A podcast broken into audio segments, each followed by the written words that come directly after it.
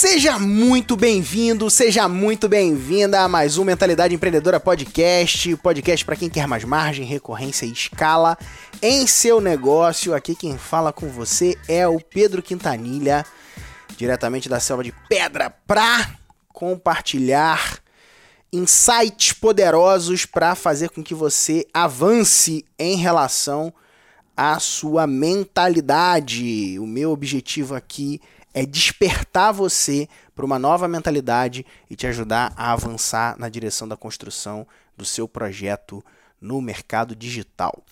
É, e, cara, eu quero entrar nesse podcast com uma perspectiva, e o, o, o título desse podcast é O Chamado para Liderar a Sua Tribo. Então, eu tenho um chamado para você hoje, e esse chamado está diretamente relacionado à liderança. E a gente vai conversar um pouquinho sobre isso. A gente vai falar um pouquinho sobre, inclusive começando com uma frase que é uma frase importante, que tem uma relação muito próxima com essa realidade, que é uma frase do grande Martin Luther King Jr., que disse: O que me preocupa não é o grito dos maus, mas o silêncio dos bons. Então, eu te pergunto, você até quando vai ficar em silêncio? Hum?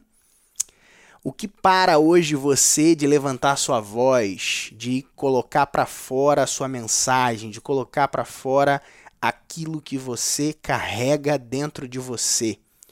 E eu quero conversar um pouquinho com você sobre isso e de alguma forma te incentivar a levar essa mensagem que você tem, da forma que você tem, do jeito que ela está para outras pessoas.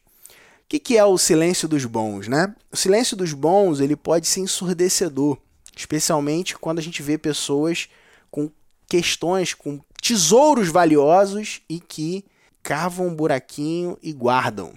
É, não sei se você lembra, existe uma parábola, que é uma parábola inclusive que mexe muito comigo. Está escrita lá em Mateus 25. Essa parábola, a parábola dos talentos. Já ouviu falar na parábola dos talentos? Talvez você já tenha ouvido falar, talvez não. Essa parábola, ela basicamente descreve o seguinte: um senhor, um empresário, um dono de um, de um negócio, chamou-se três funcionários dele e falou o seguinte: para um deles ele deu cinco talentos. O talento é, um, é uma moeda, né? Era uma, uma é um resultado da, do, do, do, salário de um tempo, de um determinado tempo. Né? Então, para um, ele deu cinco, para outro, ele deu três, e para outro, ele deu um. Cada um conforme a sua capacidade.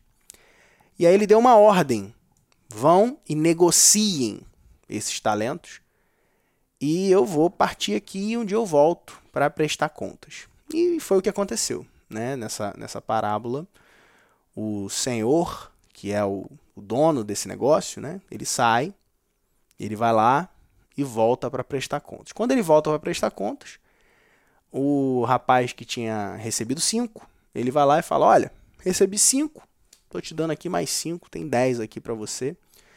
É, dobrei o resultado aqui. Aí ele fala: servo bom e fiel, muito bom o que você fez, tudo mais. Vem pra, vem curtir comigo aqui, basicamente isso. Aí o, o outro, ele vai, vai lá, três, ó, você me deu três, toma aqui seis, tá tudo certo. E ele foi lá e, pá, pegou os três e devolveu, devolveu seis, dobrou. Servo bom e fiel, bora curtir comigo também. E o último ficou com medo. E foi muito interessante, e é interessante, né? Porque o último ele fala assim, né? Eu sei que o Senhor é um homem severo, que ceifa onde você não semeou, e tarará, e, enfim, fala um monte de coisa lá. E fala assim: Eu fiquei com medo, eu cavei um buraco, enterrei no chão, e tá aqui, de volta, o que você me deu. E o interessante é que essa parábola, ela, ela ensina uma coisa muito muito legal. O senhor, o dono do negócio, vira para ele e fala assim: servo mal e negligente. Porque nem no banco para ganhar juros você botou o talento, nem na renda fixa você botou. Você simplesmente ficou com medo. Ficou com medo e escondeu. E agora eu vim prestar conta e você não, não me deu. Aí ele vai falar assim, ó, pega aqui, tira o dele, tira esse um talento, dá para o que tinha feito mais, né? A meritocracia aí funcionando, né? No, no na, na, leitura aí dessa, dessa história. Deu pro que tem mais, ele fala assim, ó. Servo mal negligente, até o que você não tem será tirado de você. Vá embora para as trevas exteriores, que eu nem sei o que é a treva exterior, mas deve ser uma coisa ruim, né? E aí, cara, olha que doido, né? Aquele cara que teve medo e que nem botou o dinheiro na renda fixa, ao invés de simplesmente falar, pô, cara, tá aí, ó. Tá de volta aí, você me entregou o negócio, devolvi, tá tudo certo. Aquele dono do negócio falou assim, ó. Você foi mal e negligente. Quando eu olho para essa história, eu reflito, tem várias, vários aspectos que eu reflito sobre ela, mas o principal, que é o que eu quero trazer aqui hoje, para essa conversa aqui, é sobre a motivação que fez aquele cara enterrar. E a motivação foi medo. Eu tive medo. É isso que ele fala. Tive medo. Ter medo é normal o medo ele é uma, uma, é, um, é uma questão, é uma coisa, né? Pode dizer que o medo é uma coisa? Acho que sim. O medo é uma coisa que realmente faz o quê? Provoca proteção para nós, o medo, né? Você, ah, vai, você tem um prédio alto, né? Você olha para baixo, você tem medo, você sente medo. Por quê? Você pode cair e morrer. É bom isso, né?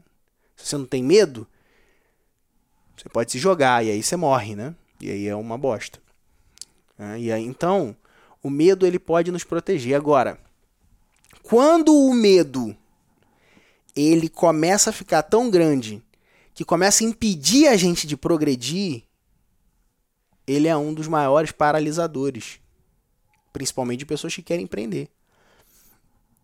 Para empreender é preciso ter coragem. Não tem como você começar um negócio sem coragem. Não tem como você liderar se você não tiver coragem. Você vai precisar se posicionar, você vai precisar trazer para a mesa aquilo que você acredita. Para falar e sustentar o que você acredita, é preciso enfrentar o medo. E por que, que os bons ficam em silêncio? Muitos dos bons ficam em silêncio por causa do medo. O medo de ser rejeitado, o medo do que as pessoas vão pensar, o medo relacionado à opinião de terceiros do meu mercado, principalmente pessoas muito técnicas, né? Então, as opiniões das pessoas acabam influenciando bastante. Tem que tomar cuidado com isso. Outra coisa importante é que nós vivemos num ambiente onde existe uma carência de líderes e de valor das suas habilidades. O mundo ele está carente de líderes autênticos, Pessoas que escolhem ser elas mesmas e não têm vergonha de ser elas mesmas. Aquele grande conselho da mãe, sabe? Meu filho, seja você mesmo. Você pode ser você mesmo na internet. Às vezes a gente acha que os nossos gostos, os nossos interesses, aquilo que a gente conecta com a gente, né? Talvez não tenha conexão com outras pessoas ou com as pessoas que a gente vai atender. E aí você precisa ter que parecer ser outra coisa e não pode viver a sua verdade. Eu discordo disso. Você deve viver a sua verdade. Você deve colocar para fora aquilo que você acredita. Você deve se posicionar baseado naquilo que faz sentido para você e daquilo que são valores e daquilo que são aspectos inegociáveis para você. Existe alguém que vai sintonizar com a sua mensagem.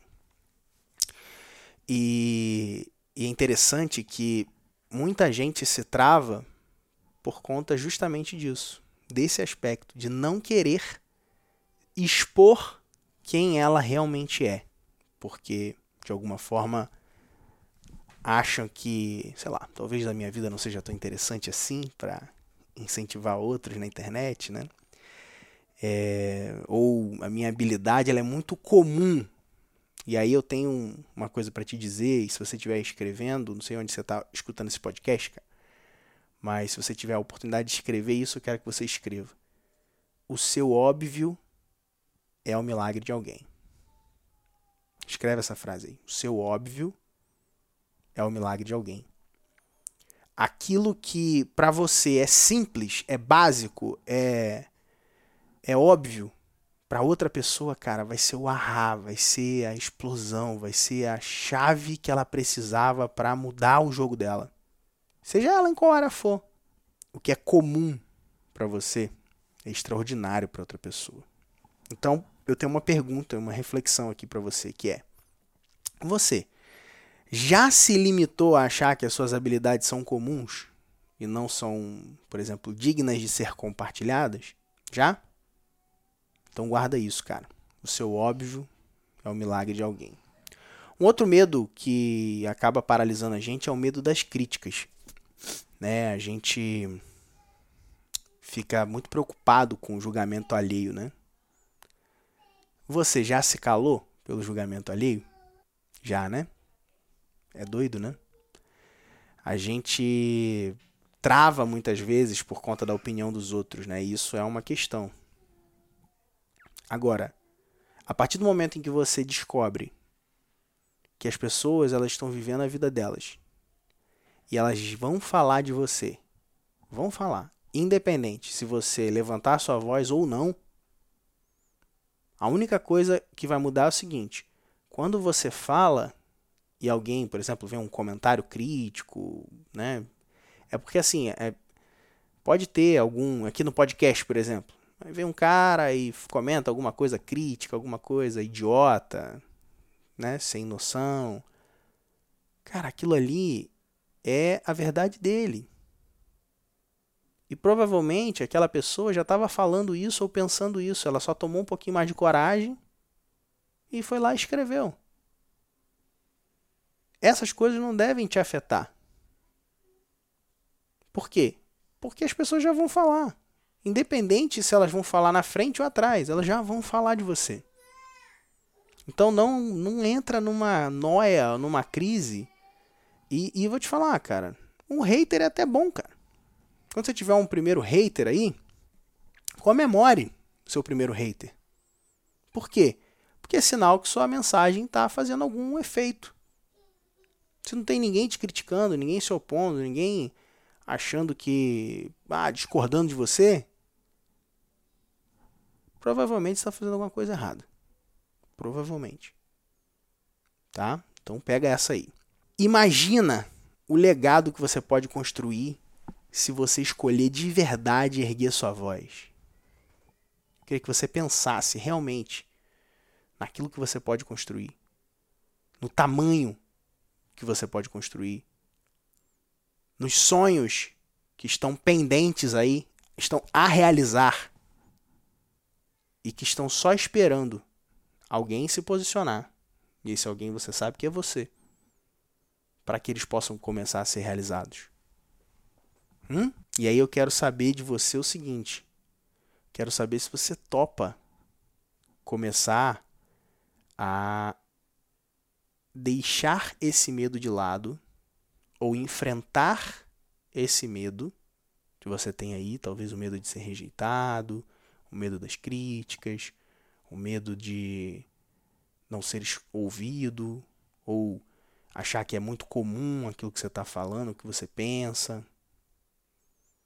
Eu quero, eu quero fazer um combinado com você, de deixar essas coisas de lado e partir para a direção da realização dos seus sonhos, independente do que as pessoas vão pensar. Topa? o Martin Luther King ele não foi apenas um ativista.